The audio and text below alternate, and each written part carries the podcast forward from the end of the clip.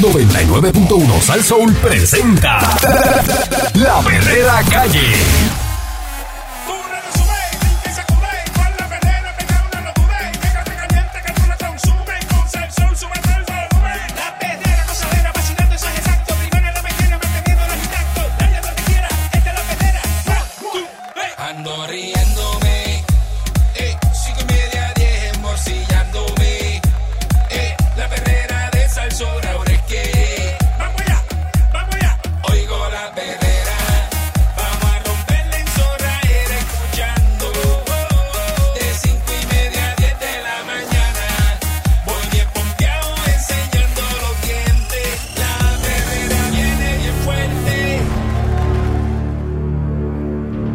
Las seis en punto de la mañana estás escuchando la perrera de Salsoul. Eh, y de verdad que ya uno no sabe qué más hacer. Aquí está el Candyman, está Mónica Pastrana. Y está el señor Eric Balcourt. Siguen hablando del aumento de, de Luma y un aumento de 2.49 centavos en la factura de luz de Luma para el último trimestre del año pudo haber sido aún mayor, pero por una anomalía. Escuchen bien. Anomalía en cobranza llevó al consorcio a modificar la propuesta que sometió al negociado de energía de Puerto Rico. Ayer en una conferencia de prensa, ¿verdad? Es una conferencia técnica, no de prensa, ante el negociado para evaluar el posible incremento, personal de Luma, sin entrar en mayores detalles, dice que confrontaron y siguen teniendo problemas de programación con el sistema de facturación, lo que ha provocado retrasos. Mario Hurtado, eh, principal oficial regulatorio de Luma, dijo que se está trabajando para resolver los problemas prontamente y alegó que se modificó la solicitud de incremento para no tener un efecto no deseado en la factura que van a cobrar ahora el primero de octubre. Eh, por su parte, eh, Ashley En- Engblom, que es la vicepresidenta de regulación del consorcio, señaló que las fallas evitaron facturarle el consumo eléctrico a unos 21 mil, 28 mil y 39 mil clientes en junio, julio y agosto respectivamente. Dice que el consumo de esos abonados no facturados es de 78.2 millones de kilovatios hora. O sea, que no lo facturaron ellos por un error técnico de ellos. Diablo. Ambos ejecutivos declararon que para evitar que ese monto se refleje en los factores que eh, rijan la factura de luz en octubre y diciembre, que ellos ajustaron y se redujo la cláusula de compra de combustible en 8.3 millones y la de compra de energía en 2.6 millones para un total de 10.9 millones. No queríamos imponerle esa anomalía en cobranza facturación y que resultara un incremento adicional. No, faltaría eso ahora, que ellos no cobren la factura y se la cobren a uno y se la pasen a los que están pagando. Me imagino yo. Ajá, dice, no queríamos hacer eso. Pero ¿cómo, cómo tú vas a querer hacer eso? Diablo. Hay que ser bien maldito. O sea, Qué tú fuerte. cogiste y, estás en, en tu restaurante, dueño del restaurante, se te olvidó cobrar tres meses y dice, mira, a esa a la mesa de Mónica, a la de Pancho y a la de Candy, esas tres mesas, empujar el ticket de estas tres. No, imposible. se fueron. No, imposible, imposible. Eso no hace sentido. Eso no, eso no es legal. No, eso no hace sentido. ¿Y por dónde? O sea, no. Pues ellos no querían hacer eso. Eh, y dice, pero para los factores que regirían entre octubre y diciembre, nadie está recibiendo un crédito, ni se le está dando un trato diferente en grupos a clientes. La intención es un trato equitativo. En la conferencia técnica y a preguntas del comisionado asociado eh, Ángel Rivera de la Cruz, eh, Blum dice que no pudo establecer cómo la cantidad de clientes no facturados en junio, julio y agosto compara con la de los meses previos, cuando esa tarea está en manos de la Autoridad de Energía Eléctrica. Ella dice que se comprometió a, a ofrecer la información, pero no se sabe. Dice, ¿cómo compara con los otros meses? Cuando no se factura, y- o sea, cuando se estaba facturando. Como que no se sabe. Ellos no Ah, tienen pues, esa. No, porque eso era la autoridad. Récord. Eso era la autoridad. Pero- Eso no era me Luma. sabe, no me venga Porque eso es para atrás. esa. Pero ¿y eso está ahí. Pero Eso, está grave. Eso. tiene que estar ahí. Tráiganlo para acá. Eso es un claro. libro. Vamos a verlo. Eso es. Ay, vienen. Eh, Rivera truco me clava Gente cualquiera. de la Cruz. Dios mío. dice que cuestionó también cómo se calcula el consumo en kilovatios hora de los abonados, abonados no facturados. Y ella, eh, este, respondió que se estimó usando solo los valores de mayo en lugar de la demanda o carga histórica. Que como es un problema único, están trabajando actualmente para resolverlo. Acto seguido, el comisionado asociado mostró preocupación sobre Luma, cómo Luma va a asegurar que va a rastrear a los clientes para que no sean sobrefacturados.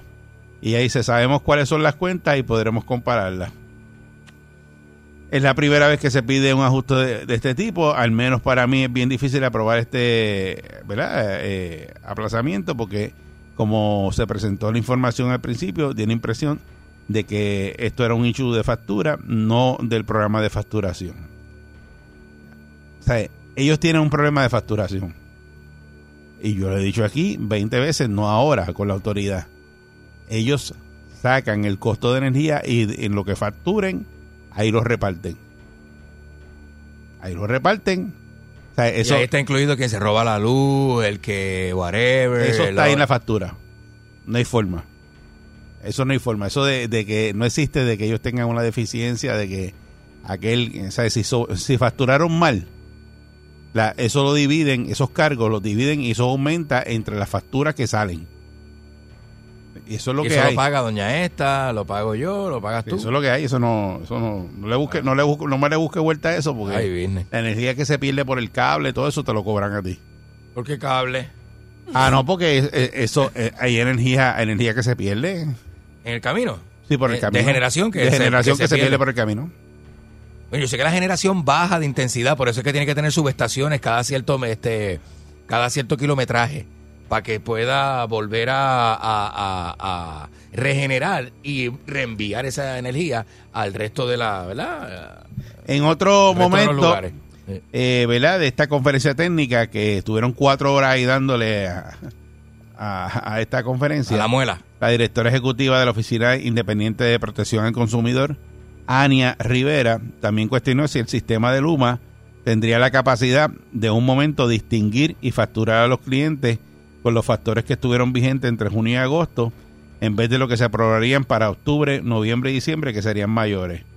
Y entonces, pues, contestaron que nuestra intención es cobrar la tarifa vigente para el periodo que corresponda. El sistema tiene la capacidad y eso sería lo que haría, cobrar las tarifas aplicables en el periodo de consumo. O sea que si la tarifa estaba más bajita para los meses que no te facturaron, pues te van a poner esa tarifa. No te van a poner la tarifa nueva. ¿Pero qué? Bueno, sí, el, si el, mes, el mes que te facturaron, te van a facturar con la tarifa que estaba vigente en ese mes. Ah, bueno, claro, sí, está bien. Está bien. Porque el pero- sistema Está bien tiene- porque era tiene- la oferta del mes. El Está sistema tiene la capacidad de virar para atrás. Sí, pero bien. ¡Ay! Para clavarte. yo, yo quedo, yo quedo frozen. Este Yo quedo blanca. eh, dice, al final, eh, la base de clientes de Luma es de 1.5 millones. Y quedó con la asignación de entregarle al negociado un plan que detalle cómo va a evitar la sobrefacturación y cómo se propone manejar las cuentas si finalmente el ente regulador independiente aprueba su solicitud. Eh, también el consorcio deberá detallar los problemas en su sistema de facturación y qué acciones están tomando o ejecutará para evitar que se repitan. Y entonces, pues Luma está justificando el aumento de los 2.49 centavos porque ellos argumentan que el costo de operación del sistema eléctrico subió en los pasados meses. Mira, Eh, según Hurtado, la operación de la red incrementó por dos causantes Mira. principales. Un alza en los costos internacionales del combustible, del petróleo y del gas natural, lo de siempre. eh, tras el desplome registrado al inicio de la pandemia del COVID-19 y un despacho mayor de lo esperado en los picking units, las unidades de respuesta rápida, debido a las necesidades de mantenimiento de varias plantas base. Eh, esas picking units usan diésel y ese combustible es más caro que el bunker C de las plantas base. También se utilizaron debido a los apagones selectivos. Eh, el José Gandía, que es el supervisor de informes regulatorios de finanzas de Luma, dice que durante el trimestre de junio y agosto los gastos por compra de combustible se excedieron en 96.5 millones. Respecto a lo proyectado. Sí, el sexo. Eso está... Está bien chévere el estimado, está bien bueno. En el mismo periodo, los gastos por compra de energía fueron 11.1 millones más bajos. Así que nada, por ahí hay un montón de números. Este, pero para un cliente residencial que tiene un consumo de 400 kilovatios al mes, el aumento bajo evaluación supondría un cantazo de 9.98 adicionales. Más o menos. Mientras el impacto 10 para los pesos más. Sí, eh, es un cóctel menos que te va a ver. Mientras el impacto para los clientes comerciales alta. e industriales oscilaría entre 29.92 y 13.727, dependiendo el consumo de esos clientes. Y pues por ahí están cuestionando también el mantenimiento de las plantas de generación este y lo que se gasta, ¿verdad? Y que son un montón de millones de pesos. Eh, pero nada, el negociado tiene ahora mismo hasta el 30 de septiembre para decidir el aumento pro- pues, propuesto, ¿verdad? Que se cobraría hasta el 31 de diciembre. De aprobarse sería el cuarto incremento en la factura de luz este año. Van cuatro veces que lo aumentan. ¿Qué les parece esta conferencia técnica que Ah. tuvieron ayer, ¿verdad? Con el negociado de, de energía, es donde ellos están pidiendo un aumento ahí y los clientes que no le facturaron, Claro que este, todos los problemas que pues, son problemas ellos tienen técnicos, entonces esos problemas técnicos no se los pueden pasar a los clientes. Pues esa es la cosa. Yo no tengo la culpa que ellos estén desorganizados o que no se hayan dado cuenta de cosas para que vengan y me lo cobren. ¿Cómo a tú sabes que eso no te lo pasaron en la factura a ti? Porque mi consumo sigue siendo el mismo. Pero ¿Qué cómo, culpa tengo la yo? pregunta es cómo tú sabes que en la factura a ti no te facturaron ese cliente. Pues sabe una cosa, no lo sé, porque como nosotros No a veces simplemente chequeamos el, el, el- la factura y uno la paga y ya, no es que te pones ahí con A detalle a, detallar ver y qué todo, fue lo verdad, que es exacto. Casi Pero nadie va lo a haber- hace. Pero va a haber que hacerlo, porque imagínate. 6539910, ¿verdad? Este, que usted quiere finalmente que el negociado de energía va a hacer, le va a aprobar este aumento. Ellos tienen hasta ahora, hasta el 30 de septiembre, para decirle que sí a Luma y este aumento sería octubre, noviembre y diciembre. Y es el cuarto aumento que va en este año. Y de la forma que ellos facturan, este, los que errores técnicos que tienen, que eso se enteran ahora porque lo están diciendo en esa conferencia Pero técnica. Pero no habían dicho eso, que tenían un error Pero técnico y ahí. esa gente no tiene como un dinero a fondo que sea para eso mismo, para cubrir este situaciones como estas, donde están cortos de un lado porque hubo un error, o sea, ¿qué, qué- qué culpa tenemos nosotros? Y, y me gustaría que llamara a alguien que no le hayan facturado la luz esos meses. Y que son de los que están en el error técnico. Clientes que no le hayan facturado la luz. Y que A mí, ¿Tú a no que me han dejado, a mí no me han dejado de facturar, yo he seguido pagando Bueno, pero normal. A lo mejor hay gente que cometieron un error con a, mí, y no le a, mí, ta- a, a mí, a mí tan puerco. Gatita en puerco, ah, puerco. A mí me cobran siempre. A, a- Siempre. a- Yo no tengo tanta suerte y a tampoco. Candyman también. Y Candyman Pero- paga la luz de- del apartamento de él y el del lado. Y el del lado. Sí, pero la es verdad porque a mí alguien me había comentado como que, ah, chequeate si vas a hacer un, tra- un así que le llaman, un traspaso cuando vas a... Sí, un a traspa- una transferencia, una transferencia. Ajá, chequeate que te han cobrado los meses de tal y tal, porque parece que a esa persona no, no se los cobraron. Ah, bueno. Pero eh, hasta el momento a mí me ha llegado factura todos los meses. Hmm. Vamos a la llamada. 653-9910. No sé. Es que me quedé pensando en algo. ¿Eh? ¿Qué? Que no vaya a ser una persona que haya comprado una propiedad ahora y esos meses no lo hayan facturado y entonces le salga a la persona cuando vaya y Ah, eso "Ah, pasa. tiene una deuda de luz ahí Eso pasa de, también. de tres meses, son 1.500 pesos. Si no, no te ponemos la luz. Eso pasa. Pues eso, eso es un que puede pasar en una persona que vaya a comprar algo, ¿verdad? Y, y no hayan facturado la luz. Buen día, Perrera. Buenos días. Buen día. Buen día. Adelante. Sí, mira, eh, conmigo empezaron, me cambiaron el contador que es para leerlo remotamente. Sí. Para los meses de junio y julio, supuestamente me estimaron. Me estimaron el consumo, somos mi señora y yo. Salimos de nuestra casa a las 6 de la mañana, regresamos a las 5 de la tarde. Nuestra casa está sola, tenemos calentador solar. Solamente en nuestro cuarto hay aire acondicionado, es inverter. Y Y lo prenden para dormir. Se le cayó la Te llamada. me Se fuiste. fue. Ey. Aló, Ah, aló. ahora, Ajá, buen día. Dime, dime ahora que te Me, fuiste. fa- mi factura siempre está de 100, 112, de ahí nunca me baja. Eso, eso siempre yo pago esa cantidad. Ujú. Y esta última factura me llegó de 255. Pero, ¿cómo va a ser? Ya. 255 dólares. Eh, mi señora fue a reclamar para hacer una petición porque nosotros, como le digo, no, no gastamos.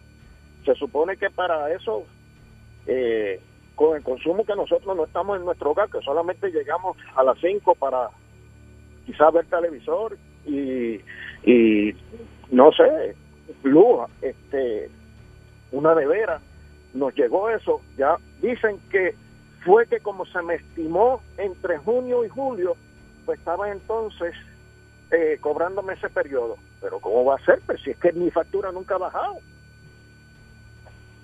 Eh, pues, pero como te, lo, como te lo estimaron, este ellos dicen eso. Ahora, dicen, no, ahora, ahora fue que te la leí, cuando te la leímos, ellos tiran para atrás la última lectura y restan y dicen que eso es el consumo. Ahora, ahora tienes que pagarme el resto. A, a- a mi hija, que pagaba 60, le llegó 225, que vive al lado.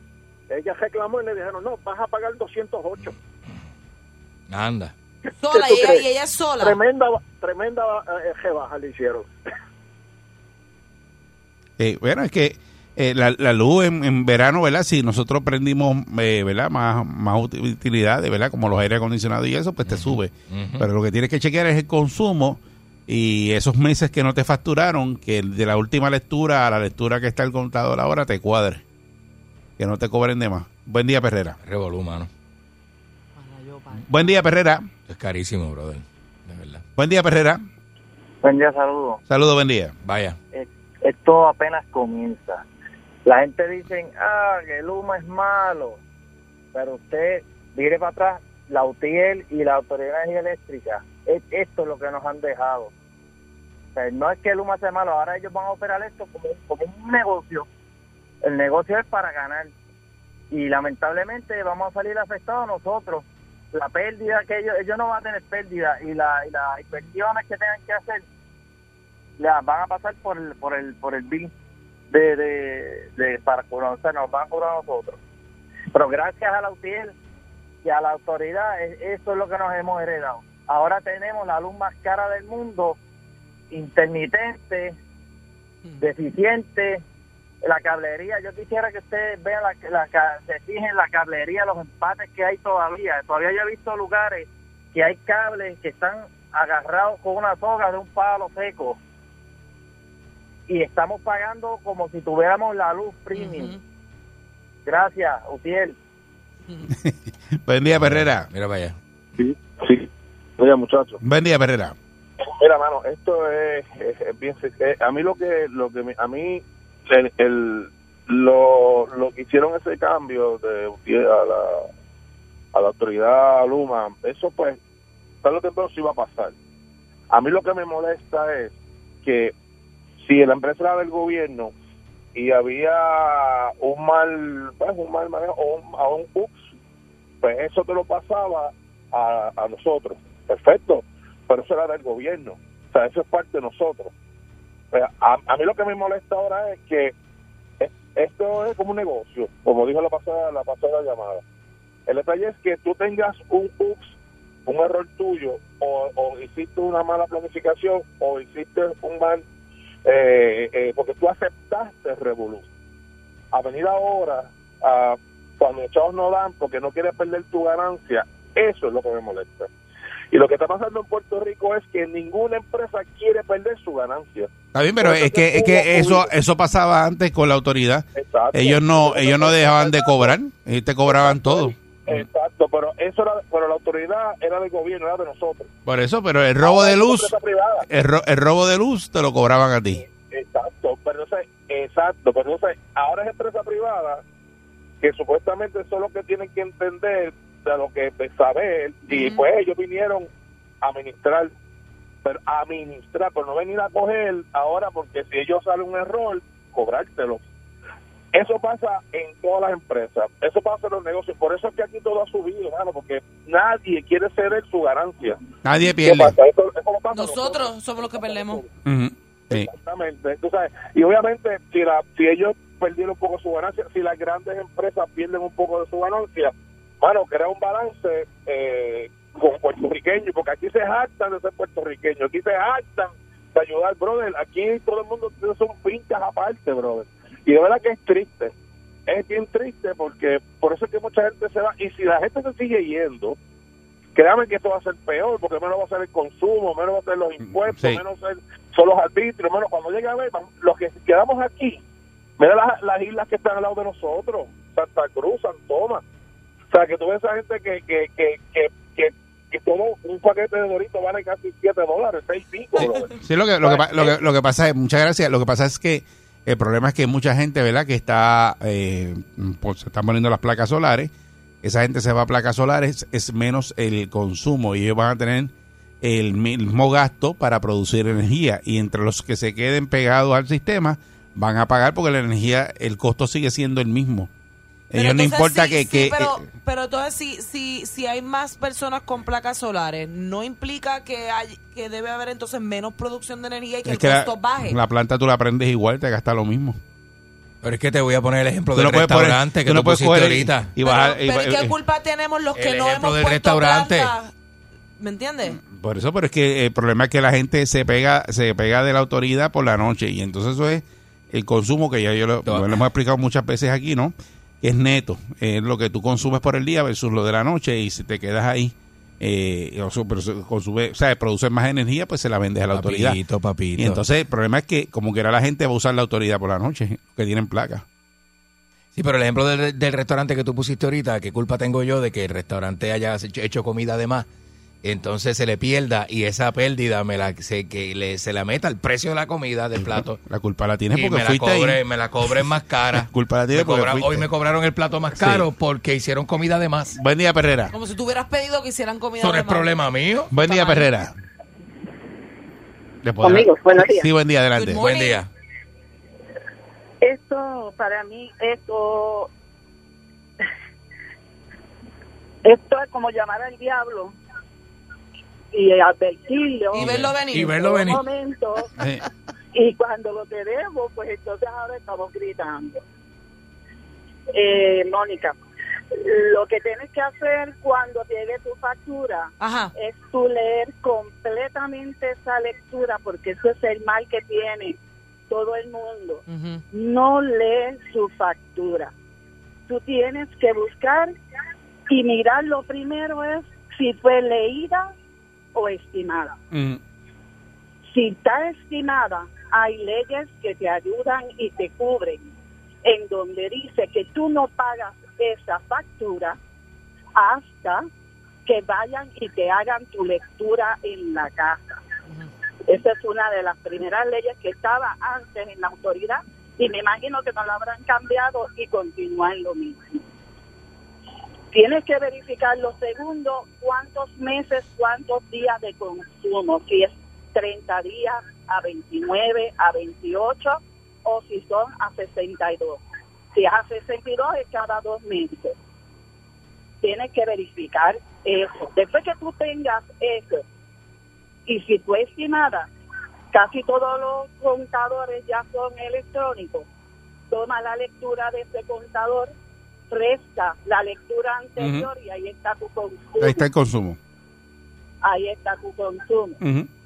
Y ahí tú sabes si realmente tú estás pagando lo demás, tu consumo, estoy hablando de consumo, los demás gastos, que fue cuando la gente se quejó del combustible, entonces cogieron y repartieron diferentes cosas, que tú lo ves allí, que si cargo por tal cosa, cargo por lo otro, eso es todo, redunda en combustible. Eso es lo que el gasto te lo estoy diciendo porque trabajé 21 años en la Autoridad de Energía Eléctrica Mira para allá. y fui movilizada. Eh, y, Ok. y- y- y el, y el robo de energía y todo eso te lo tiran ahí.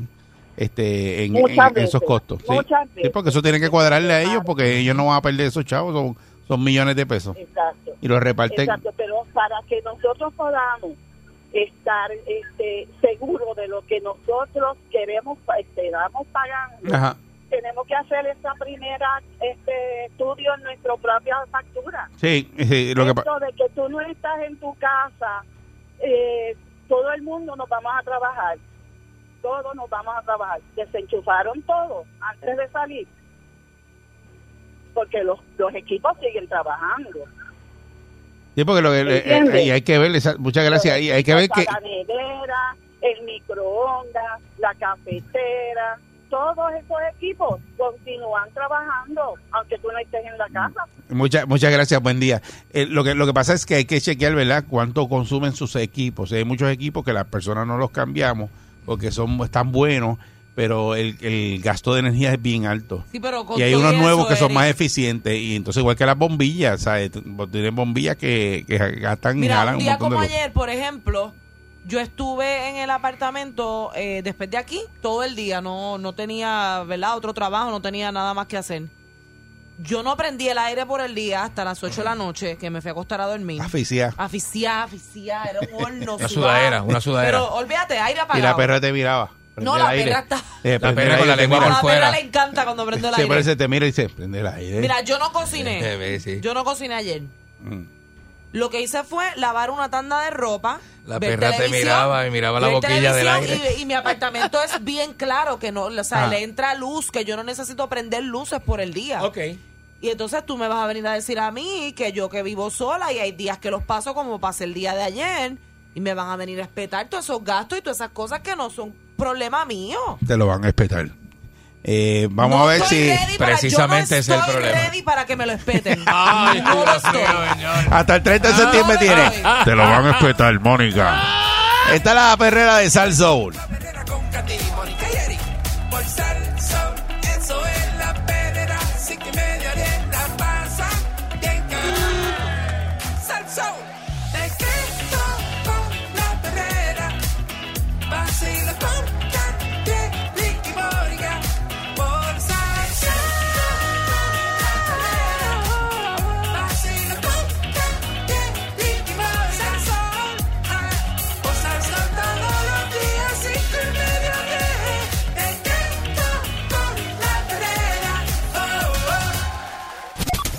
Es la doctora más experimentada en psicología.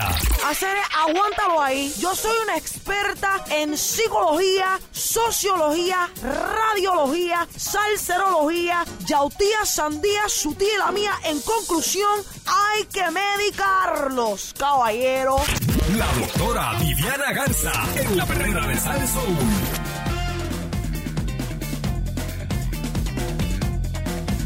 Ah, aquí está la doctora Viviana Garza. Doctora, saludos, buen día. Ah, doctora. Doctora. No, no, no. Doctora. Ay, Dios.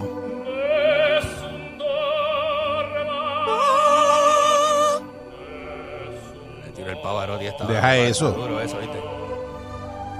Ah. Aguántame. Aguántame el feeling.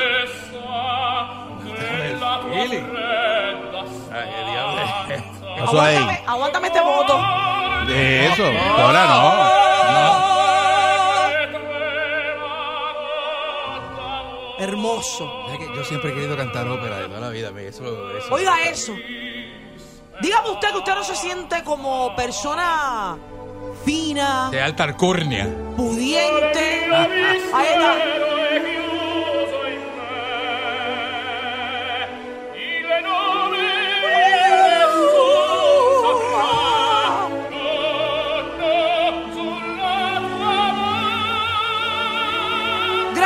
Pancho. Wow. Eso no, no te dan ganas de llorar. Así mismo estoy. Ay, no, no. Porque no, va a llorar no, no, ahora. Lo dije, lo dije por la canción, no para que llore. ¿no? Esa, esa música llega a los sentimientos. Esa música despierta pasiones, no solamente el que la está cantando la orquesta. ¡Qué talento, de verdad! María. En otras notas, felicitaciones a Osuna. Pero ¿Qué es eso? Que va y viene, ella va y viene. ¿Qué pasó? Noticias urbanas. ¡Ey! ella ¡Noticias vi- urbanas! Viene ¡Ey! de una música. Felicitaciones. Oh, de una ¿Qué pe- es eso? ópera. eh. Diablo Felicidades de a Ozuna, que- Ozuna, Felicitaciones a Osuna que ha incursionado en el campo de la industria del cannabis medicinal. Tremendo. Ey, Ahora sí que va a ser mira para chavo. allá. Eso Ahora sí que va a ser Eso chavo. había que mencionarlo. Había que hacerlo, había que hacerlo. Ay, qué hermosa Qué música. bueno, de me cae bien que- Osuna, siempre me ha caído bien. De verdad que les recomiendo a todos los que están escuchando escuchando que cuando se levanten a hacerse su café, ponga esta ópera. Se siente en el balcón y dé una buena llorada. Qué rico se siente, ¿verdad? Llórelo. Sáquelo. Grítelo.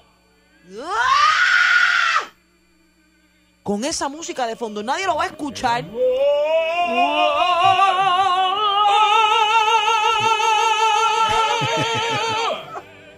Es terapéutico, de verdad que sí. Vamos a orar, Pancho, para que esto quede bien. Porque hoy vengo hablando de estudios psicológicos. No me estoy inventando las cosas. Ah, no vengo hablando de experiencias vividas. Bueno. No vengo hablando de, de, de basofia. Usted nunca nos ha traído el diploma suyo aquí. Yo no sé si usted estudió, dónde estudió.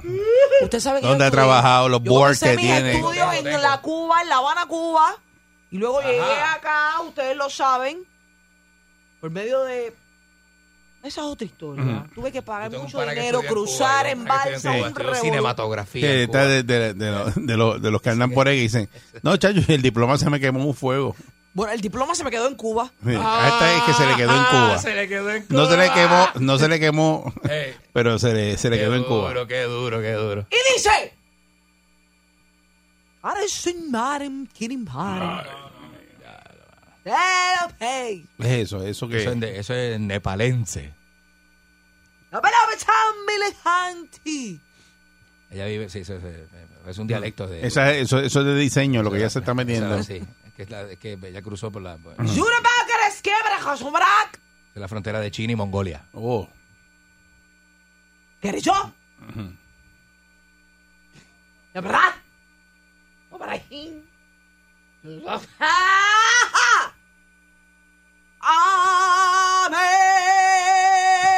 Amén. Am- Amén no cambia, amén es casi... sí. Amén es universal, yo creo. Es universal, amén es universal. sí. Amén significa así sea. Que así sea. En arameo. Y dice, hoy vengo hablando de cinco descubrimientos psicológicos impresionantes. Oh, me gusta eso. Cosas que a lo mejor usted hace, usted actúa de cierta manera y nadie le ha dicho por qué. Que tú le hablas a la, gente y la gente que como quiere eh, reafirmar lo que tú dices te dicen Así es. Mire esto. Usted debe saber lo que es el efecto Halo. Halo. Halo. El efecto Halo, sí. Halo. El efecto Halo. ¿Cómo le llaman? ¿Cómo le dice usted? Yo le digo el efecto Halo. En español es halo y en inglés es empuje. No, usted, usted, usted, es halo y, y Halo, Halo. Qué porquería le ha Ah, quedado usted- ese Halo y chiste. empuje. Flojo, Halo, flojo, Tengo que flojo. decírselo Halo y empuje. Flojo. aire ¿Qué te quiere decir? para que la gente, porque hay mucha gente pensándolo, Sí, sí, ¿qué sí, charrito le ha quedado El eso? efecto halo. ¿Qué es el efecto halo? El efecto halo es una impresión global que creamos nosotros los seres humanos casi siempre por la vista. Vaya, y le explico. Usted ve a una persona guapa, usted ve a una persona graciosita, usted ve a una persona mona montada en un buen carro y dice, ah, esa persona es inteligente, a esa persona le va bien. Es una percepción. Una percepción. Esa persona está, vaya, montada. Pues Ay, déjeme ay, decirle ay, No necesariamente. que lo mismo pasa, pero de manera negativa. Usted ve una persona andrajosa, usted ve una persona con los pies sucios, usted ve una persona En montada chancleta, en chancleta. en un chustro y dice, esa persona es morona, esa persona es cafre. Porque es la percepción de cómo usted Es la la ve. percepción de cómo usted ve las cosas. Eso le llaman el efecto halo.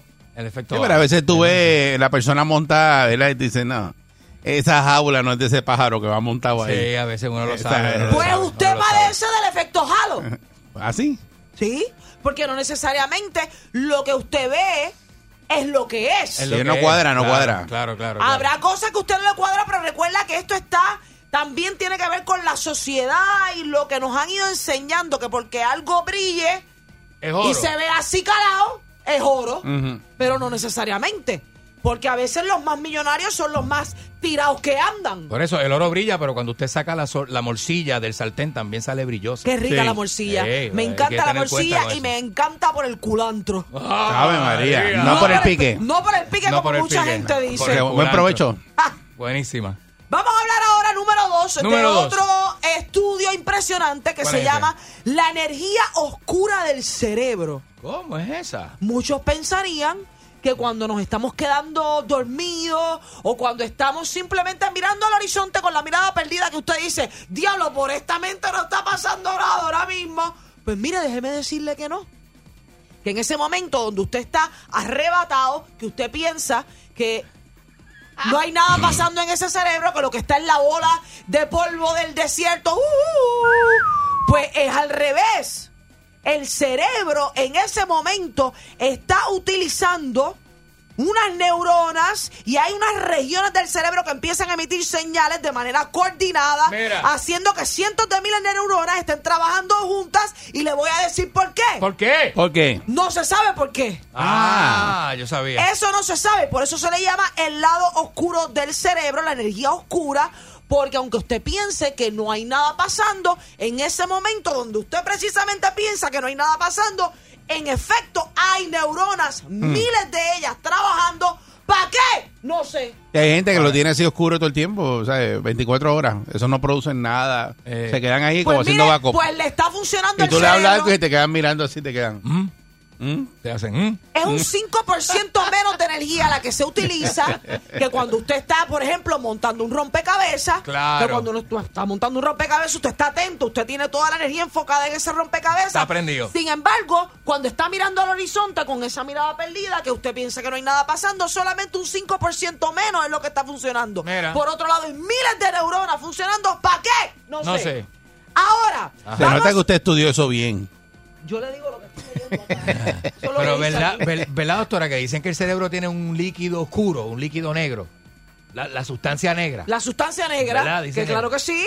Una cosa... Pues esa es la que está en funcionamiento, que no sabemos para Que qué. es como petróleo. ah, algo ¿Cómo? así, no sé, dicen eso. No tiene petróleo en el cerebro. Bueno, y es sustancia, sustancia blan- negra. Y tiene una sustancia blanca también.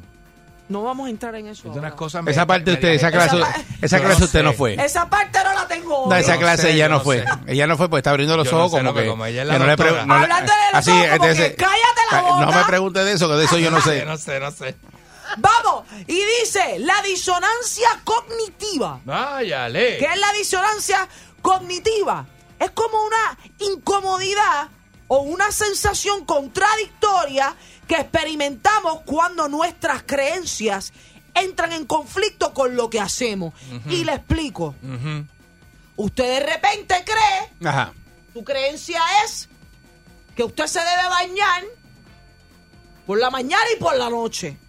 Pero llega un día y usted dice, hoy no me voy a bañar. Y entra este No. conflicto en su mente que dice, pero es que yo aprendí que No, yo me tengo que puede, bañar dos veces puede. Mm. al día, pero sin embargo no me quiero bañar. Y usted empieza en esa lucha interna entre lo que usted sabe Mira para allá. y entre lo que usted quiere. ¿Qué es lo primero que usted se enjabona, doctora? La jabaleta. es lo más importante. Y los sobatitos. Y cuando se va a secar, ¿qué es lo primero que usted se seca? La, la cara. Eso sí. De- creo que debe haber un orden de arriba a abajo, ¿no? Porque si usted empieza de abajo arriba y después se seca la cara, hay un problema. Es que hay gente que, le voy a decir algo, Eric Tiene que Balcour. ser ca- Hay gente que piensa que como ya eso está Tiene que limpio, ser caracú. No, como cu- ya no eso, cúcara. es- hay gente que piensa que como eso está limpio, se puede pasar la toalla por ahí, después se la puede pasar por, por la, la cara. cara, Es como la gente que piensa que el jabón se lava solo y por eso se lo puede pasar por todas partes. No, bueno, el jabón hay que darle una enjuagadita. Aunque es jabón. Este, pero- pero este es de los que se los pasa por ahí. Eh. Hágalo. Este, este no le importa, muchachos, Hágalo. imagínate. Mira, para explicar un se hace así, uno se hace así. De... Sí. Ok, estamos bien. Usted se siempre dice que se está hueliendo Sí. las cosas. Hay que olerse. Porque no se baña. Hay Él que se olerse. huele las partes, yo no Sí, entiendo huele eso. para saber eso cómo tú ser, estás, si eso eres debe tú. ser una condición. Malo es que De yo la le gente diga que se huele al las que ande cosas. conmigo que me huela. Yo no le digo al que ande conmigo que me huela, me huelo yo.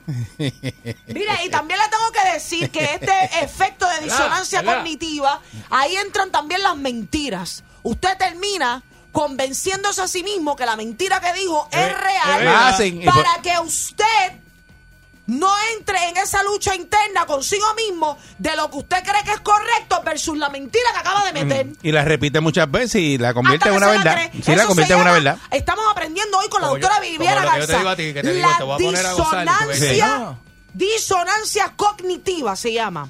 Ahora, Vamos al efecto del falso consenso. ¿Cómo es ese? ¿Usted sabe lo que es eso? ¿El falso consenso? El falso consenso hace que los individuos tiendan a sobrevalorar el grado de acuerdo que los demás tienen hacia sus planteamientos y opiniones. Ajá. O sea, se- Todo el mundo, aquí todo el mundo está de acuerdo conmigo. usted piensa que como el corillo que anda con usted siempre está con usted, pues ese corillo piensa igual que usted y usted le da importancia a lo que ese corillo piensa sobre sus opiniones. Eso es así. Pero eso déjeme pasa. decirle una cosa. No necesariamente la gente piensa igual que usted, porque las opiniones son como los culos.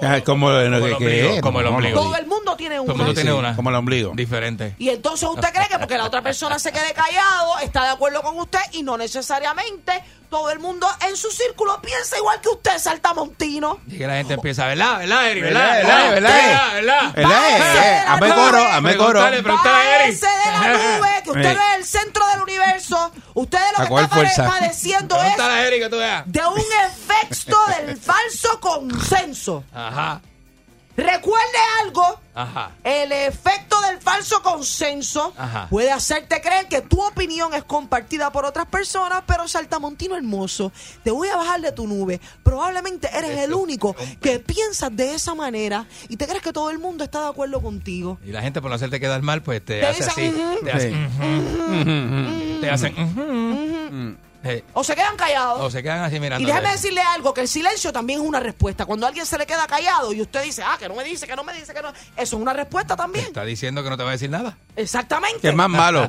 Es peor. Sí, porque es mejor de no estar de acuerdo que quedarse callado. De quedarse callado. Sí, pues tú no sabes por dónde va a salir el disparo. Este puede crear un poco de controversia, pero lo vamos a tocar a vuelo de pájaro y no voy a mencionar las palabras que se supone que mencione. Ajá. Se llama el efecto Westermark. ¿El efecto qué? El efecto Westermark. ¿Qué es eso? Watermark. Westermark. Ah, Watermark. Westermark. Ajá. Es el efecto en el cual nosotros crecemos viendo a las personas de nuestra familia como personas muy acercadas y no le detenemos deseito sexual a esas personas porque crecimos con ellas Ah, ok, y sabemos que esas personitas están siempre con nosotros y aprendemos a raíz que el tiempo va pasando Ajá. que esas personas no tienen esa atracción sexual por nosotros ni nosotros hacia ellos. Claro. Efecto Westermark. Ok. ¿Le gusta? Está bueno. Hombre, que eso es así. Apláudame, por favor. Es que eso es así. Bueno, apláudame. claro, vamos a aplaudir. Apláudame. Está lo que está haciendo la doctora. Nuevamente, este. ¿qué es lo que usted está hablando hoy ahí? Lo, lo, lo- Estos, esto que yo acabo de mencionar son cinco descubrimientos Descubrimientos. psicológicos impresionantes. Exacto. Que son cosillas que nosotros hacemos que creemos que simplemente están ahí, pero en realidad han sido estudiadas por psicólogos, estudiosos, científicos y todas tienen una explicación.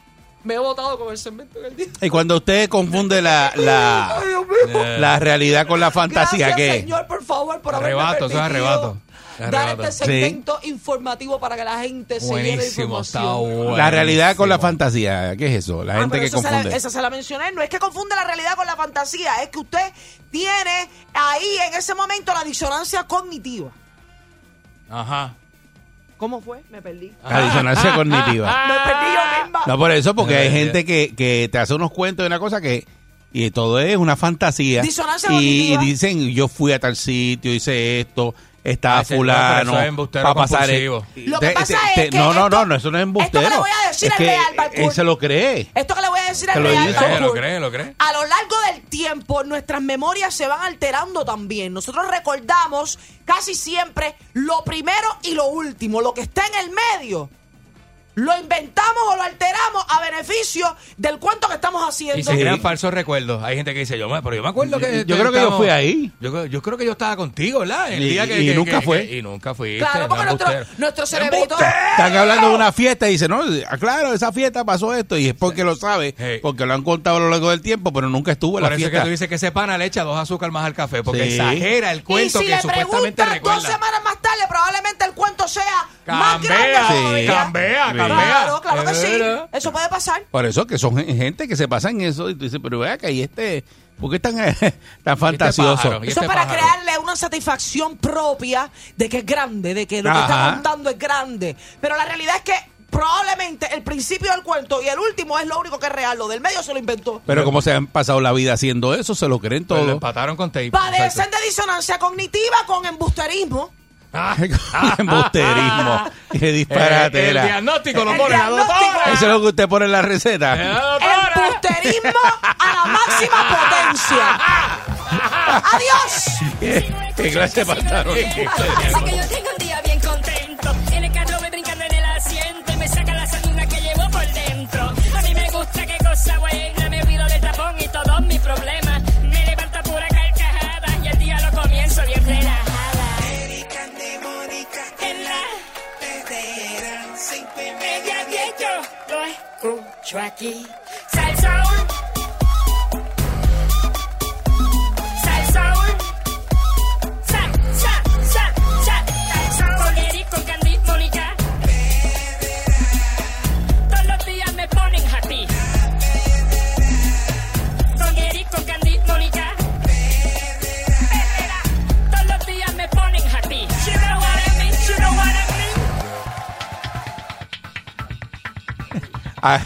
Aquí.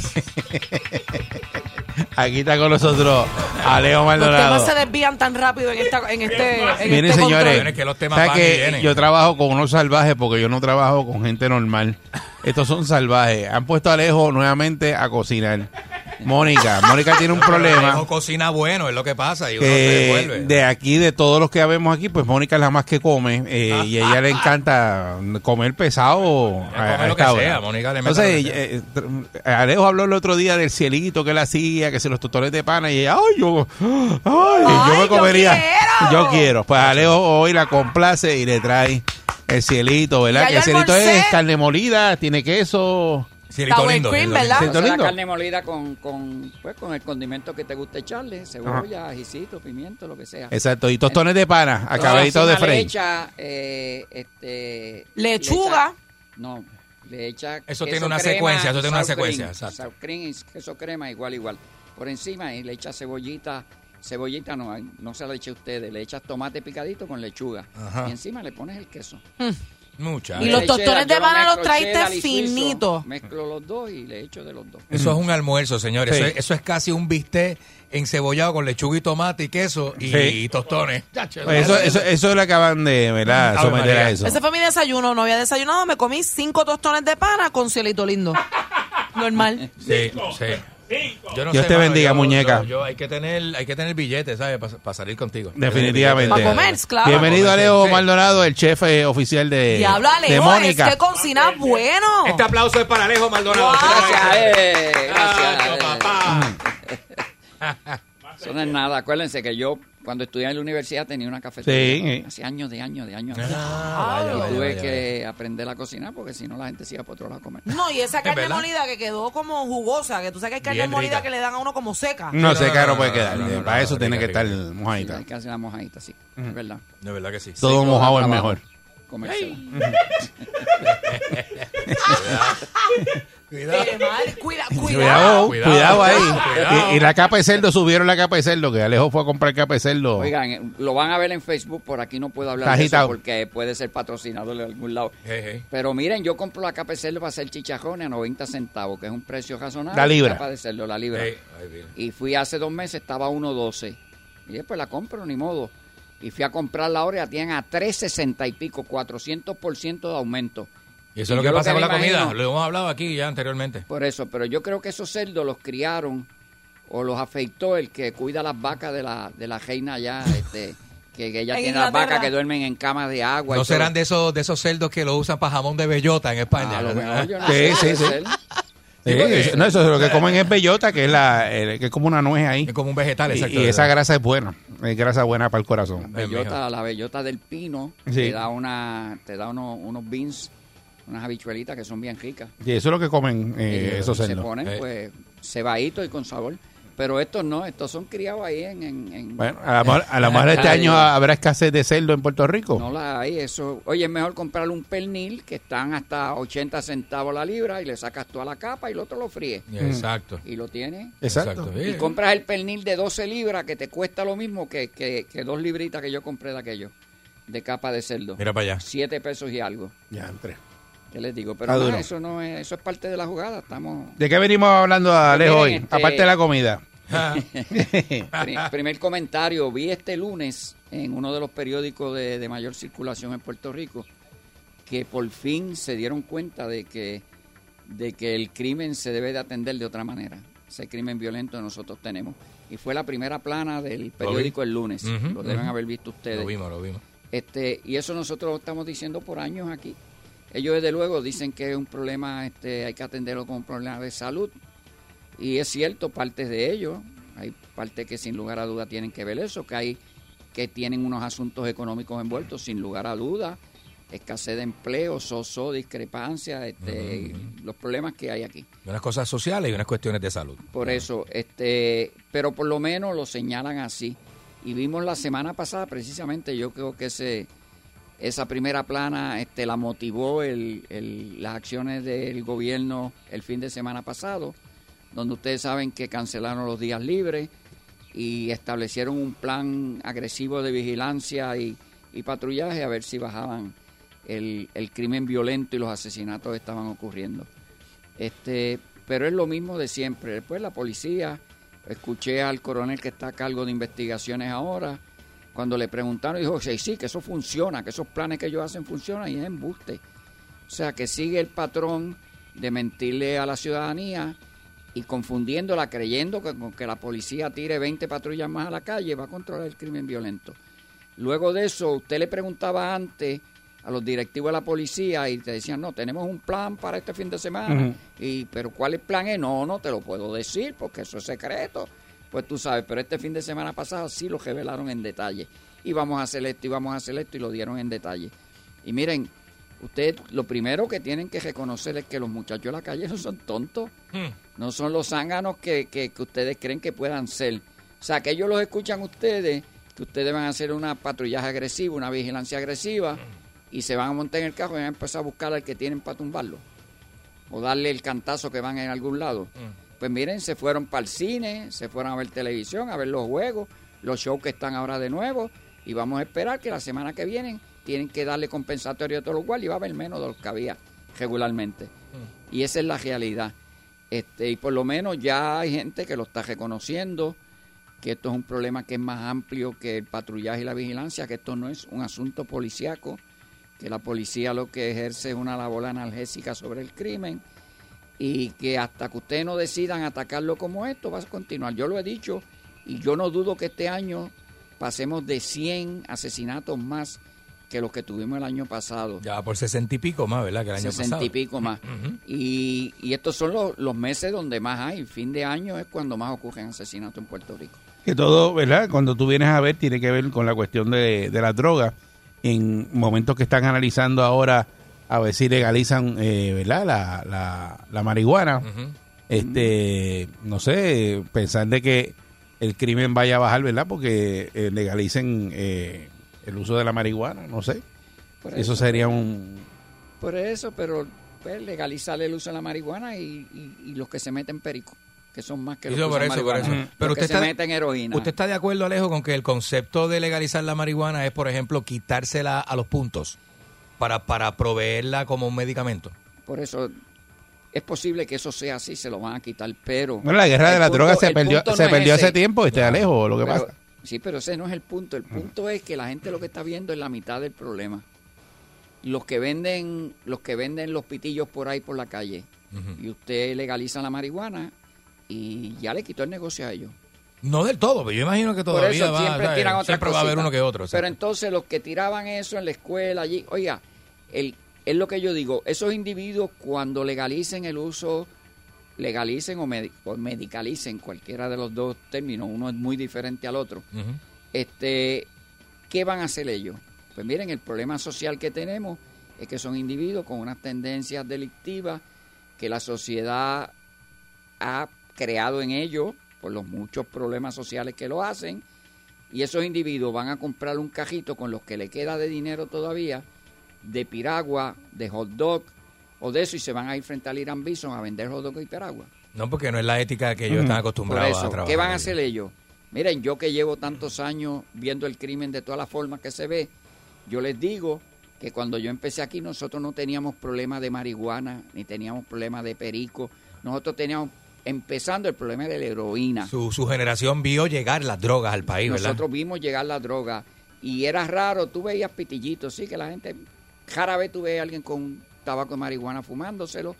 El, el perico, la, la cocaína era el, el vicio de los millonarios, como decían, de los ricos. Eh, ajá, Y eh, aquí pues se sabe que eran carísimos. el champán de las drogas, como el le decían. champán y un, un aparato en aquel tiempo costaba un kilo, 60 mil dólares, y usted lo multiplica ahora y serían ciento y pico mil pesos que costaba.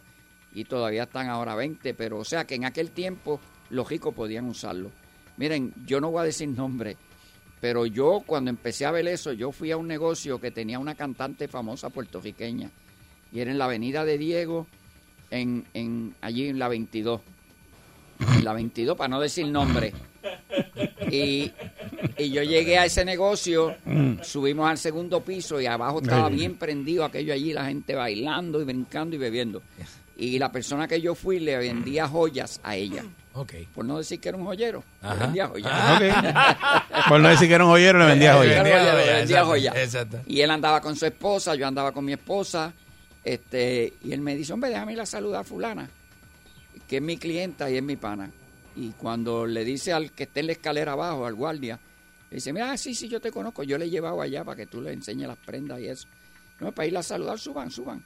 Y nosotros subimos. Y cuando abrimos aquella puerta, lo que había allí era, este, parecían osos hormigueros.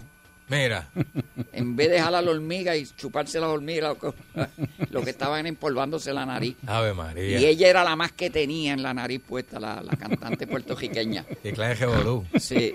Pues miren, yo le dije al amigo, yo le dije al amigo mío, Ay, yo, me, yo me voy a Y ver lo una primero que le dijo, ¡me trajiste las prendas, verdad! ¿Qué, qué me trajiste? Dime, saca, saca, saca. Vamos, vamos, saca. Yo ahí, yo mira, yo me voy a una cerveza abajo, te veo ahorita. Pues él siguió hacia arriba y bajaron como a la media hora. Y ahí empezó a cantar con aquel ajebato. Pero eso yo lo, yo lo vi extraño porque era un vicio de millonario, era caro, era un vicio caro. Pero ahora es así, pero los muchachos que se dedican al negocio de la droga, cuando le quiten ese negocio, van a buscar otra cosa. Nosotros en ese tiempo teníamos muchos robos eh, de nómina. A nosotros nos mataron gente que cargaba nómina, le iba a buscar al banco y nos los asaltaban. Teníamos asalto en joyería, toda la semana teníamos. Teníamos asalto en los hogares, teníamos asalto en casas de juego, de boliteros, de supermercados. Nosotros nos asaltaban los supermercados toda la semana, algún supermercado. Este, o sea que los individuos que delinquen se dedicaban a un tipo de cosas. Cuando ellos vieron que estaba evolucionando el negocio de la droga, que dejaba más dinero, pues fue- fueron retirando de aquello y dedicándose a otra cosa. Cuando tú le quites el negocio de la droga a los muchachos y la sociedad no los ha provisto de otra herramienta para buscarse el billete de otra manera, Exacto. se van a buscar otro tipo de cosas en que buscarse el dinero, que va a ser ilegal. Y es lo que yo digo, ahora, como la gente dice en la calle, los muchachos malos se matan entre ellos, y es la excusa que da el gobierno. Cada vez que tú ves muchas matazones por ahí, lo primero que ellos te buscan es que tenga algún récord de droga. Son, eh, eran, eran traficantes de droga. Para ellos justificar como que no es tan malo que se maten los que trafican en droga. Tú le quitas el negocio de la droga a esos muchachos. Ellos se tienen que ir a buscar otro. ¿Y dónde van a ir? A un supermercado, a saltar un supermercado. ¿Quién va a estar en el supermercado? Ahí no van a estar los, los contrincantes de ellos en el negocio. Va a estar tu mujer, tus hijos, tu hermana, tu mamá, tu papá haciendo compras. Y va a ver los daños colaterales que habían antes. Tiraban un tiro y lo cogía alguna persona. Iban a la joyería y había gente comprando joyas y le llevaban lo de ellos y le metían tiros a ellos también.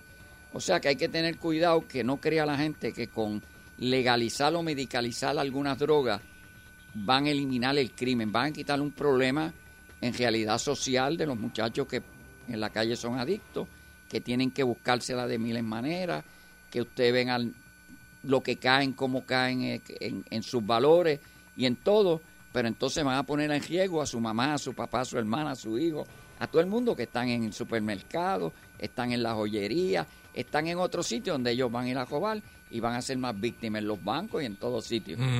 Así que hay que tener cuidado. Yo creo que deben de alguna manera solucionar ese problema, pero tienen que a la misma vez, con un plan verdaderamente, un plan anticrimen, solucionar el problema de los que delinquen, porque delinquen hay que entrenarlos mejor, hay que educarlos mejor, hay que arreglarle los Pero hogares yo he visto tantos documentales de estos de drogas que y, y muchos expertos coinciden en que la guerra contra las drogas es una guerra que básicamente el gobierno sabe que nunca va a poder contra ella porque es algo que nunca va a dejar de existir. Sin lugar a dudas. Que se perdió ese puede tiempo. minimizarla a unos niveles que sean aceptables o razonables o que tú lo, lo toleres más. Unos niveles que tú toleres más. Aquí no van a parar los asesinatos nunca en Puerto Rico, pero no es lo mismo cuando nosotros teníamos 190 asesinatos en un año, que tener ahora 1800, 900. ¿Entiendes? O sea que no es lo mismo. Es más tolerable. Tú dices, bueno, mataron menos. Pero eso sin lugar a dudas, porque Ayer cogieron la ganga que se estaba tumbando los aros de los carros en San Juan. Ajá. Este, oye, ellos van con, con gato, con impacto para sacarla. De todo. Y los agarró este pequeño Juan. eh, Pequeño Juan lo eran tres. Lo Y- y- y todos esos robos de aros de- eh, últimamente esta Eran semana ellos eran mismos, ellos. ellos mismos, Una ganguita de robarle aros Sí. a los carros.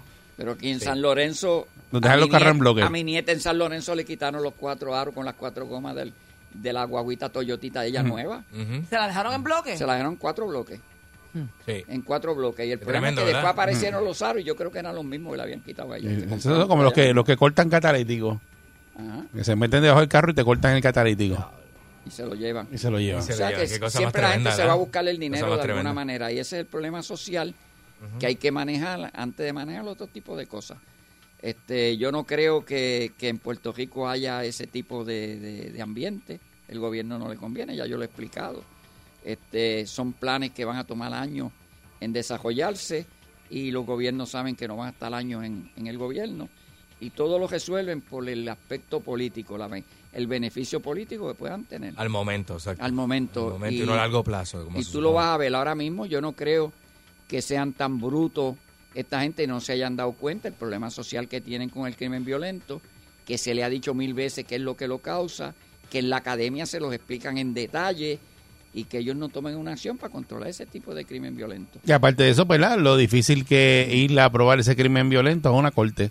Lo estamos viendo aquí. Y ahora más, y ahora eh, más. eh, ¿Verdad? En, Con todos los en el caso de Jensen, este, eh, ahora el caso de la, de la muchacha que secuestraron de Rosimar. De Rosimar De- también creo que una de las agentes dejó eh, unos detalles de, de- cuando las declaraciones, cuando fue a tomarla, no las puso. Dejó unos detalles importantes. Dejan detalles, dejan cosas. Eso falta de supervisión porque cuando ese- ellos todo ese tipo de detalles, ahí es que los casos se caen. No aparece un informe policíaco, eh, Alejo, que ya está el caso, ya está en vista preliminar y el informe no aparece. Y entonces dale para aquí, dale para allá. Sí. Y cuando vienes a ver, ¿verdad? Eh, son muchos, son muchos Bueno, factores. Cuando e- ese tipo de cosas pasan, pues hay una falta de supervisión bien grave, porque el supervisor antes de echar ese informe para adelante uno lo tiene que leer. A mí me dan los informes de los casos yo los leía completitos, le hacía anotaciones, haz esto, cubre esto, cubre esto otro y yo lo pasaba para adelante. Pero tú no puedes coger y mirarlo y pasarlo sin leerlo. Esa es una de las razones, los posibles escenarios. El otro posible escenario es que haya traqueteo y hay traqueteo. Hay informes que se han perdido en casos donde se ha pagado porque se pierdan. Y eso se considera también. Y hay que darle mucha atención, más atención que el mejor de que no hubo supervisión. Ajá. Y eso hay que atenderlo. Y usted dice, bueno, ¿qué pasa? Pues miren, lo que estamos viendo ahora mismo en estos casos, en el de Jensen y en el de, y en el de mismo el de Juan, el de Juanma. Pues miren, usted ve que hay unas acciones que usted dice, "Ah, pero ¿por qué pasó eso? Pues son parte de la estrategia de defensa. Y como yo lo he dicho, los abogados defensores no están para que se haga justicia. La gente tiene que entender eso. Ellos dicen No, eso. para sacar y defender lo- al que- a, a toda Seguro, costa. para liberar a su representado, que es el que le está pagando Es su trabajo. cliente, de la imputación que tienen. Pues, pero es que la ley también está escrita de esa manera. O sea, si hay un tecnicismo y este, eres inocente hasta que se te pruebe lo contrario. Donde resbale la justicia, tiene ahí tú te reguindas y te vas por para ahí. pagar un buen abogado.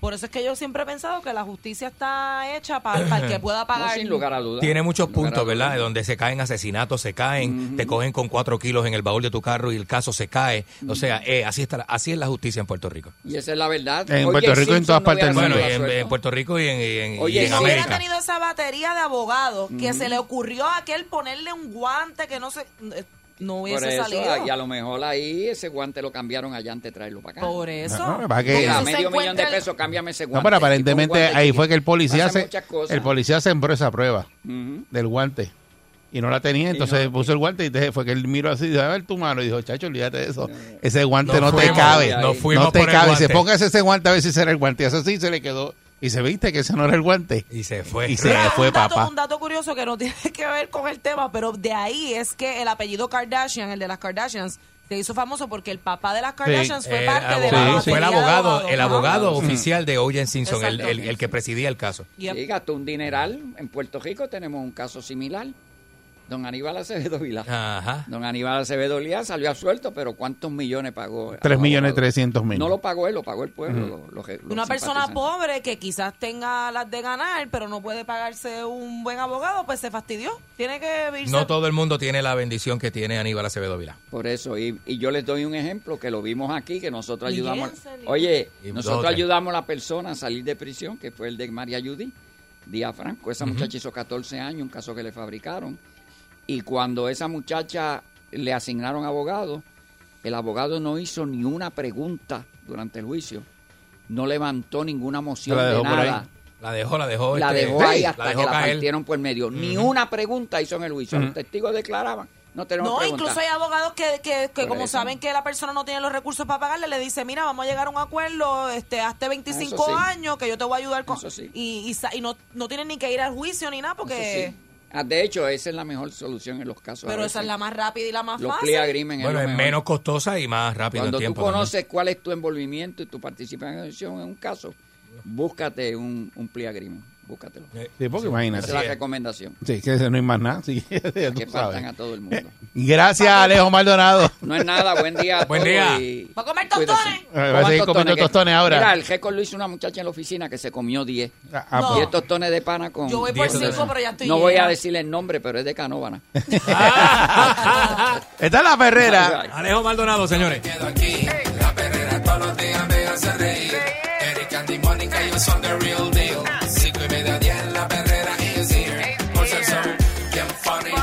funny, se morcilla mi honey.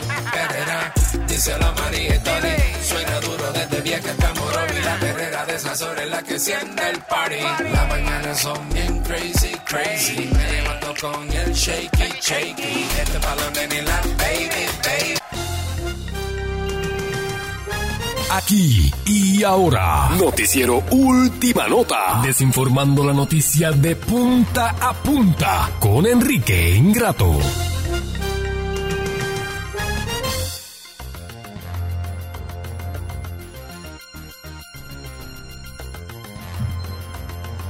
Aquí llegó Enrique Ingrato. Ay, Saludos, Dios. Enrique. La vida es una, hay que enseñar a la gente, Tacho. señoras y señores. eh, Por eso hay tanto hijo la calle. Sí. La calle está llena de canto de. Tacho. Cuánto, cuánto animal parte la, la, la, ¿ah? Mm. la soga, viene a hacer daño, señores y señores. Mire, este. Son las 6:36 minutos de la mañana. Mi nombre es Enrique Ingrato. Enrique el Ingrato. Argentino, el argentino más duro de la radio. Eh, en Puerto Rico, desde Buenos Aires, desde Rosario, desde Punta del Este, desde la ciudad, desde Montevideo, Uruguay. Tengo amistades en todo el mundo. ¿eh? Saludo, este, eh, saludo a usted, saludo a usted, señora, Saludos. saludo a usted, señor. Y este. Usted dice que tiene tantas amistades, pero sin embargo como que no progresa. Los contactos que usted tiene no sirven o algo, no sé. No diga eso, no diga eso, que tengo amigos en todos, en todos los. Yo tengo amigos en todos los continentes. Usted no tiene amigos en todos los continentes. Amigos, Amigos. amigos, o usted ha conocido Amigos, gente. amigos, amigos. Y si usted los llama ahora mismo, ¿le contestan? Sí, por supuesto que sí. Si su, si su vida corre riesgo, ¿le contestan y lo ayudan? Permiso, que estoy probando un cafecito colombiano. Ay, cómase un huevito. No hay nada más sabroso que el cafecito. ¿Pero qué es eso? Mira, Ese café viejo que apesta. mira, no haga eso, Enrique. Eso es de mal gusto. Eso da ganas de tomar De verdad que usted no tiene ningún... da Cafre, él es Pero, cafre, pero usted no tiene nin- nin- ningunos modales. Usted, de verdad que... colombiano ahí de la paradería de los amigos allá en Condado, señoras y señores. Mire, Eh, este. condado, ni condado. eh, hay un esfuerzo. condado no lo quieren. Eh, Se está haciendo un esfuerzo americano. El presidente de Estados Unidos, Joe Biden, está este Show. show Joe Biden. Show, Joe Biden está este haciendo un esfuerzo, ¿verdad? Dice que Estados Unidos está dentro bien comprometido con el plan de vacunar el 70% de la población mundial y duplicaron la cantidad de vacunas que está haciendo este Aquí usted el- no sabe por qué por ciento va a Estados eh, Unidos. Americano. Sí, está un por ciento ya bastante bueno. Va por Este, 55%. eh, ¿De dónde usted saca esa información? ¿Cómo De- yo le voy a creer? Usted, usted que me está hablando con las manos pelas, ¿cómo yo le voy a... Del este, periódico. Pero yo no, yo no la veo a usted leyendo nada ni haciendo... No, pero lo a leí usted- ahorita. Y viene a refutarme a mí entonces. No le yo- refuto, estoy aportando a la información que usted está dando. Debería agradecerme. Ah, pues muchas gracias. Muchas gracias a María Celeste Arrará. está Eh. nosotros. A Carmen Dominici. Carmen Dominici ahí aportando, este, bien chévere, sí, sí. Este, mire, eh, dice, eh, ve- ve- ve un reportaje medio ridículo de que lo- la gente de Ceiba le dice los come sopa, es verdad, usted que tiene amistades en Ceiba, este, Eh, que los come sopa en, de Ceiba. Gente Come sopa, no sabía este eso. país, ¿verdad? Tanta no sabía eso, le decían los come sopa. Porque aquí se come, yo he visto que la gente come sopa aquí en todos los pueblos. Bueno, sopa en. Ceiba son los come sopas y yo he visto que los de Carolina son... Jamás me he comido una, una sopa en Ceiba, pero. Yo pues, nunca he visto, exacto. Se dice que esa es la especialidad de Ceiba. Sí, y que la sopa. Sopa es el plato de Ceiba. Mm. Eso dice. Maldita sea. Este, mire eso. No, qué porquería. Yo soy sopero, a mí me gusta la sopa. A mí me gusta la sopa Sí. también, sobre todo cuando llueve. es que yo ¿no? nunca he hecho una sopa Cuando llueve. que no sea la que viene en sobrecito, que uno le añade cositas. No. Que nunca he hecho una sopa. Nunca he hecho una sopa from scratch. No. No. Es fácil. Pero Si la cara que pusiste, no, no confío que tú hagas sabe- sopa. ¿Usted ha hecho arroz blanco? Arroz blanco. Ah, no, hecho? arroz sí. Y me Pero tú sabes bueno. hacer. Arroz blanco más. Yo más- sé hacer arroz. Mira, dice que se hago arroz blanco y me queda bueno. Me queda bueno. Hay gente que le queda mogollado el arroz. Ajá. Pero a mí me queda de cafetería, brillosito y saladito. Brillosito y saladito de cafetería. Y el pegado. Eh. ¿Y le qué más sabe ¿usted hacer? come pegado usted? Yo hago de todo, Eric. Lo que Y no pasa es que no, lo que pasa es que no me gusta cocinar usted para mí tiene cara de que Mira, es mira, mala mira. en la cocina. Usted tiene cara de que es mala en la cocina. No soy mala. Habichuela, ¿sabe hacer? Claro. Habichu- ¿y cómo y le me quedan? quedan ¿Agua? buenas. ¿Agua? ¿Le quedan no, agua? porque yo le meto calabacita o papa Mm. ¿Y eso qué hace? ¿La y espesa? recaíto y todo, claro. Pues, y no, pues lo mismo puedes hacer sopa. Ah, pues mira. Eh, le ¿Y echas el, caldo. Caldo, ajá. eh, Le vas a echar eso mismo, calabaza, papitas, jamoncito, Ajá, ajá. recao, cilantrillo. Primero, la carne que lleva la sopa, primero usted la va, No, a, primero. usted la va a sofreír Uy, qué sin trabajo, nada, sin agua, eso. sin agua. No, olvídate Usted de le echa sofrito, le echa un poquito Jamón. de ajo, si es para no le eche ajo. Ah, jamón. Pero si No, es para para mí no. mí, pero si es para mí le echa media cucharada, media cucharada de ajo, media. Sofrito. Le echa sofrito, le echa un cubito y le pone a sofreír la carne, con si le va a hacer carne con jamón, si le echa jamón para que aparte, bote lo- los el sabores el juguito y coja la, el, y la coja sabor la la sopa. consistencia. Y luego, luego de que eso suceda, que ya la carnecita esté como, como sellada por fuera, ¿eh? Sellada por fuera. Mire que yo tengo muchos amigos chef, ¿eh? Entonces usted agarra y le echa entonces su agüita. Y la agüita a veces lo que ¿Y hacemos cuánto tiempo nosotros... lo dejas haciendo una sopa? hasta De que una hora, hora y media, Y la, carne, y la carne se hace dentro del, del caldo, o sea, se termina Dependiendo de la hacer. carne que le eche, porque si le Pero, echa espera, ¿por qué no cogen el cemento de ocho y media, nueve carne de res, Entonces, este, ¿verdad? Que quieres como la, la carne con hueso y eso. Ajá, de huesito, el huesito siempre la sopita con huesito. Te toma más tiempo porque Pues yo imagino que mientras más usted tiempo mama también hueso, la de, usted mama hueso. No, Hay- yo no mamo Hay hueso. gente que coge el tuétano del, de- No, del, no, del no. jamón, por ejemplo, y le hace No, no mamo y hueso. se mama el hueso. Mientras más tiempo, más espesa. ¿Eh? No me gusta el hueso cuando está prieto.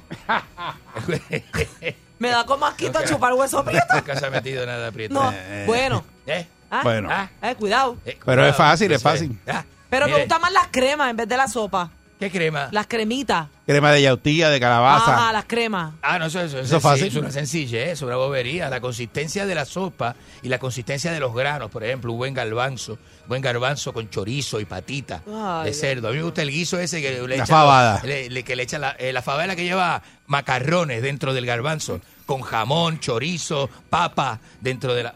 Ya el caldo gallego, que bueno. Ay, Virgen. ópera. Ya nos dio hambre. Dale, No, dale. Cocido de- eso es de una garbanzo. cosa- Cocido de garbanzo, eso, mira, eso es una cosa eh, Y el arroz, español. y el muy arroz, el arroz, el arroz va por el lado, ¿verdad? Eso no- uno no se lo echa. ¿El arroz qué? ¿El eh, arroz? va a hacer asopado, asopado es con arroz y, y sopa es con fideos. Y Sopa va fideo. el, el asopado, el arroz, el arroz uno se lo zumba cuando está hecho, ¿no? Es un puñito así.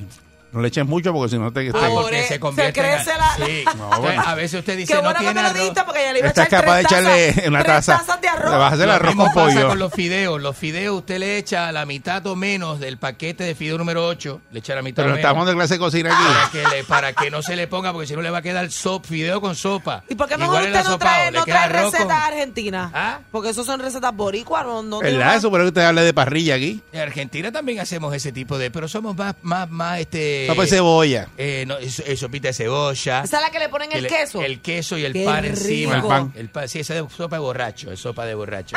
Cuando usted llega, mire, que llega usted al otro día de fiesta y eso, se mete una sopita de cebolla Oh. y bota toda esa toxina. Qué rico. Esa es la toxina de lo que Mira, mira esa caballo. Y la Eh, milanesa, la, milanesa es muy, muy- la diablo. milanesa es muy argentina, ¿viste? Qué Es muy rico. argentina, ¿viste? Milanesa. Ajá, la mamá, la eso mamá de de un Mila- amigo. milanesa, eso Una es milanga, italiano, una nene. milanga. La milanga, la milanga. La ¿viste? milanga, una milanga, La milanguita, ¿viste? ¿viste? Con ñoqui, los, eh, los ñoquisitos. Al pero pecho. hechos- pero hechos en casa, ¿no? Sí. Hechos en casa, yo hago ñoqui. Por la abuela. Con Hecho en la casa por la abuela. con la papita, ¿viste? El ñoqui es pasta y, y papa a la vez, ¿no? No, no, no, Sí. no, pasta de pa- papa, papa hecha pasta. Pa- Papa con harina, entonces parece pasta. Parece eso- pasta, pero el ñoqui es papa. Para que te, entiéndame. No, eso yo lo compro de paquete, eso no lo hago yo. Eso es fácil, es bien fácil No. también. Es más fácil que acostarse y tener este sexo. Mire, señoras y señores, En el caso suyo, sí. En el ca- vamos con, vamos con este. Pues entonces, este, el ex gobernador de Puerto Rico, eh, Alejandro García Padilla, ha dicho en el periódico que el FEI, que es el, el- la oficina, el fiscal este especial independiente, no está en este país para fabricar casos a la gente decente y honesta. Digo que le fabricaron un caso a quién. Fabricaron un caso a, yo no sé... A los presidentes de la universidad. Ah, ah, exacto. Que salieron hombre, absueltos. su hermano mayor. Que, que salieron a suelto. Dijo, ah, mira, este, eh, eso era un caso fabricado. Exactamente, que, que entonces como eh, eh, anteriormente... La era un caso fabricado porque no tenían pruebas. porque- bueno, bueno, una cosa es no tener prueba y otra cosa es fabricar Exacto. un caso. Porque yo puedo decir que la señora no, no, no, qué sé yo, no cumple con X o Y requisito, que violó una ley, pero si no tengo prueba, Ajá. este, la señora me gana el caso. Pero si yo eh, llevo la prueba contundente, ¿Qué pues, señora? la meto presa. A esta. La meto Ay, está presa. loco por salir de mí. señora. Señora, sí. Está- está- sí. No, por salir de usted. Yo no Y usted, usted se considera un señor, ¿verdad? Porque nene no es, ni muchacho tampoco. Bueno, yo soy un, un soy un hombre joven. Todavía soy un hombre joven. Pues mire, este, joven ni joven. La, la pregunta del público, porque eh, recordate que también el FEI, este, eh, Wanda Vázquez, la exgobernadora, eh, que eso es la verdad, eso este, choca con lo que dice el exgobernador García Padilla. La exgobernadora dice que sí, que el FEI fabrica casos. Fabrica casos. ¿Verdad eso, Enrique? Me dijeron que usted, usted sufre de, ¿De qué? de, de, ¿De qué, de de qué? que tiene problemas ahí. ¿En dónde usted dice? Usted En el que FEI. tiene problemas. Problemas en el FEI. De que tiene difusión eréctil. y Que, ¿Qué disfunción eréctil? ¿Qué viene ese tema aquí al aire? Si estamos hablando es de que me dijeron eso ayer en una panadería. Pero ¿y qué tiene que ver esto? Que lo usted estoy parece que se lo dijo al sandwichero. Pero ¿y qué tiene que yo Pero hablo porque usted le- muchas cosas con el sandwichero? ¿Pero qué tiene que ver eso con lo que estamos hablando acá? Estoy a punto de hacer una encuesta con el público. Me acordé. ¿Cómo usted me daña? No me Me dañe, acordé. no me dañe el público. Me acordé de eso ahora. No me dañe el público. Tan joven Pero y con disfunción eréctil ya. Pero ¿cómo usted riega eso allí? pero ¿y cómo yo voy esa a ir a- panadería allí que... Pero ¿y cómo yo le voy a decir a- al sandwichero que está por detrás de la cajera, en el, en el, en el como, como yo- por encima de la cajera, me dice, mire, este, usted no sabe que se me ha hecho tan difícil porque no se me para. ¿Qué? ¿Cómo yo le voy a decir eso al cajero por este a- a- a- Mejor lo dijeron allí. sandwichero que está por el roto encima detrás de El la sandwichero me lo dijo, imagínate y tú. las dos cajeras, está la cajera que está cobrando y está la que está haciendo el café, que está arrollada, tiene cuatro negativos, cuatro cafés. Se le cayó un café cuando usted dijo le- y eso. se le cayó un café. Que la concha es su hermana. Mire, este, ¿usted cree en la justicia de este país? ¿O ¿Usted cree que aquí se fabrican casos políticos en contra de otra persona? Le la voy, concha a, le de- voy a su aportar a su encuesta. Creo vamos- que se fabrican. Vamos con el público. Eso dijo Wanda Vázquez. Buen con día, público, Perrera. Vamos con el público. Buen día. Buen Bu- día. Buenos días, cómase un huevito. Bueno, eh, cómase huevillo usted, viejo guarrón. Adelante. Mira, Eddie, Dímelo. Tú sabes, yo no creo en la justicia. ¿Sabes por qué? ¿Por qué? Ajá. Porque mira, ahora mismo Jensen quiere trabajar, entonces él se cree que va a estar entonces todo el tiempo en la calle, que quiere que le den permiso para trabajar. Le van a dar trabajo porque él ha ¿Con su cumplido con, lo, él ha cumplido con la con la con la qué sé yo, con lo que le han dicho. Este, este, ¿Por qué este, quiere seguir de, de- por la libre? Como que por la libre si si, si si el dispositivo de ley le permite trabajar porque está en fianza, este y el Está caso bien, se está está viendo que fianza, pero trabaje. cuando ¿Cuál es su le- problema? ¿Usted trabaja? ¿Ah? ¿Usted trabaja? Usted trabaja, usted trabaja vendiendo morronca en Argentina. Váyase a la concha, su hermano, no me hable así. ¿Cómo me va a hablar así? Buen día, Perrera. Buenos días, la concha de su hermana. Buenos días, Eri. Buenos días, Mónica. Buenos Buen días, día. adelante. ¿Qué es Mira, eso? Eri, la explicación para que el bugarrón este le hable al sandwichero y no le pendeja y, y no a la servidor, a la cajera, Ajá. ¿Qué le gusta, papi? La carne guinda. Vamos, ya no sea, no sea estúpido, no sea estúpido, respete este, Y no son los perniles de, los perniles de la panadería, son los chorizos, ¿sabes que guindan chorizos también? Ni los tarantines esos dominicanos que venden en las calles. Buen día, Ferrera. Concha es su hermana, buenos días. Buen día, Eri. Te habla Wilfred Luquillo. ¿Qué pasa, Wilfred? Saludos. Wilfred Luquillo, Todo bien. que se Saludos, quiere pautar Mónica. también. Mira, este asaltador de, bra- de, de cremallera, Ajá, ajá. para que te instruya, hoy un día como hoy es el grito del área, ¿verdad? Qué grito de la ARE, qué grito de la ARE. No es ridiculez, Ah, este, mira, los metieron presos a todos. día- Mira, un día como hoy también mataron a Filiberto Ojeda. ¿Verdad? Es cierto, 23 de es cierto, septiembre, es. ¿verdad? Eh, Sí. Cogieron una fecha como esta. Ese FBI se... Buen día, eh, Perrera. Se votó, buenos días. Oiga, granuja. ¿Qué le pasa a usted, enfermo eh, de, enfermo de ¿Cómo fue que costa? usted dijo ahorita que usted es loco con la sopa con qué? ¿Con gal qué? Eh, con garbanzo. Cierre los ojos y cógame el ganso. ¿Qué es eso? Buen día, Perrera. La gente lo quiere mucho Todo el eso. mundo lo coge. Vamos, basta. Buen día. Eres so- so- sucio. Ay, qué llamada más puerca. Como es, yo te voy a cambiar el nombre, es relleno, el relleno mañanero. Hasta el Este teléfono apesta cuando usted llama. Usted la verdad que es una hablando escoria. De, de comida, hablando de... Oye, usted no tiene ni, ni siquiera un libreto. No sea ¿Cómo es desperdicio, no me dañe el segmento. Que tenga una emisora de, de esa altura, tengo un semejante bastardo hablando popó ahí. Bastardo. Sea tan hijo de... Mira, usted hablando de cocina y carne, mira, aquí yo tengo dos albóndigas y, un- y una longaniza. Ahí está, para que te dejaste. Buen día, Perrera. Ajá. Qué, qué, qué, qué, qué puerco, de persona más día. puerca esta, de verdad que... Buenos días. Buen día, Perrera. Buen día, te habla el vecino. Ajá. Acá, como todas las noches. Ajá, ¿qué le pasa a usted? El vecino. ¿Vecino de El qué? vecino, él sabe, quién soy yo. Él, él- él no, él no cruza ni por los ascensores ni por las escaleras. Él cruza por el balcón. No, no, no, ¿Qué va a no, no, no. ¿De verdad? Usted- ¿Quién soy usted- yo? ¿Tú sabes el de la peste a hierba, claro que sé quién es Este usted. es el del vecino tuyo. El de la peste a hierba, si le he tocado la puerta y le he dicho en varias ocasiones que ponga una toalla debajo de la puerta. No, no sé quién soy. Porque le sale la peste a tuyo. marihuana por todo el edificio. Aquí tengo lo tuyo. ¿Ah? Aquí tengo lo tuyo. Si no quieres salir de la Comay. Oye, ¿Qué te amenazó, te, te No me amenazó. amenace con Buen día, eso. Perrera. No me amenace. Buenos días.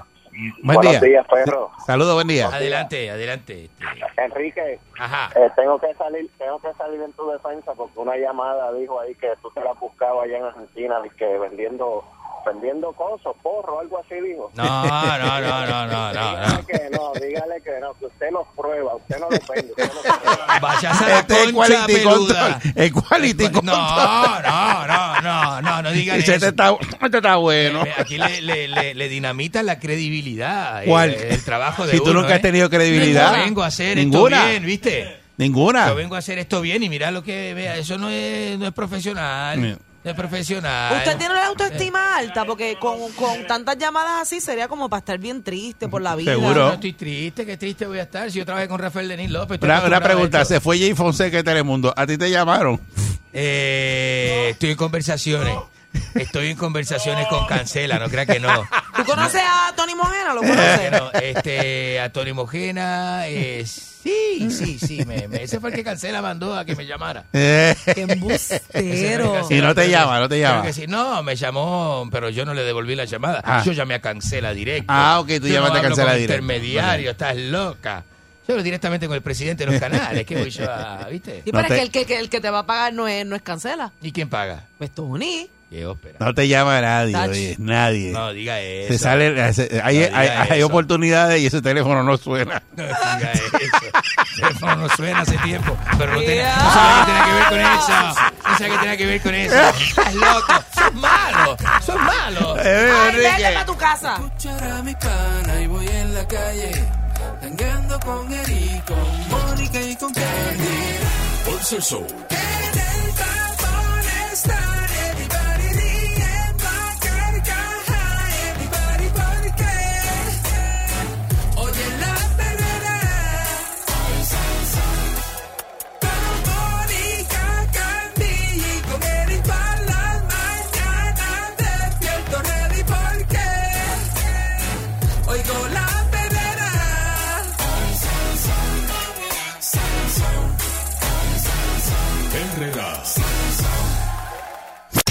99.1 Sal Soul presentó La Verdadera Calle.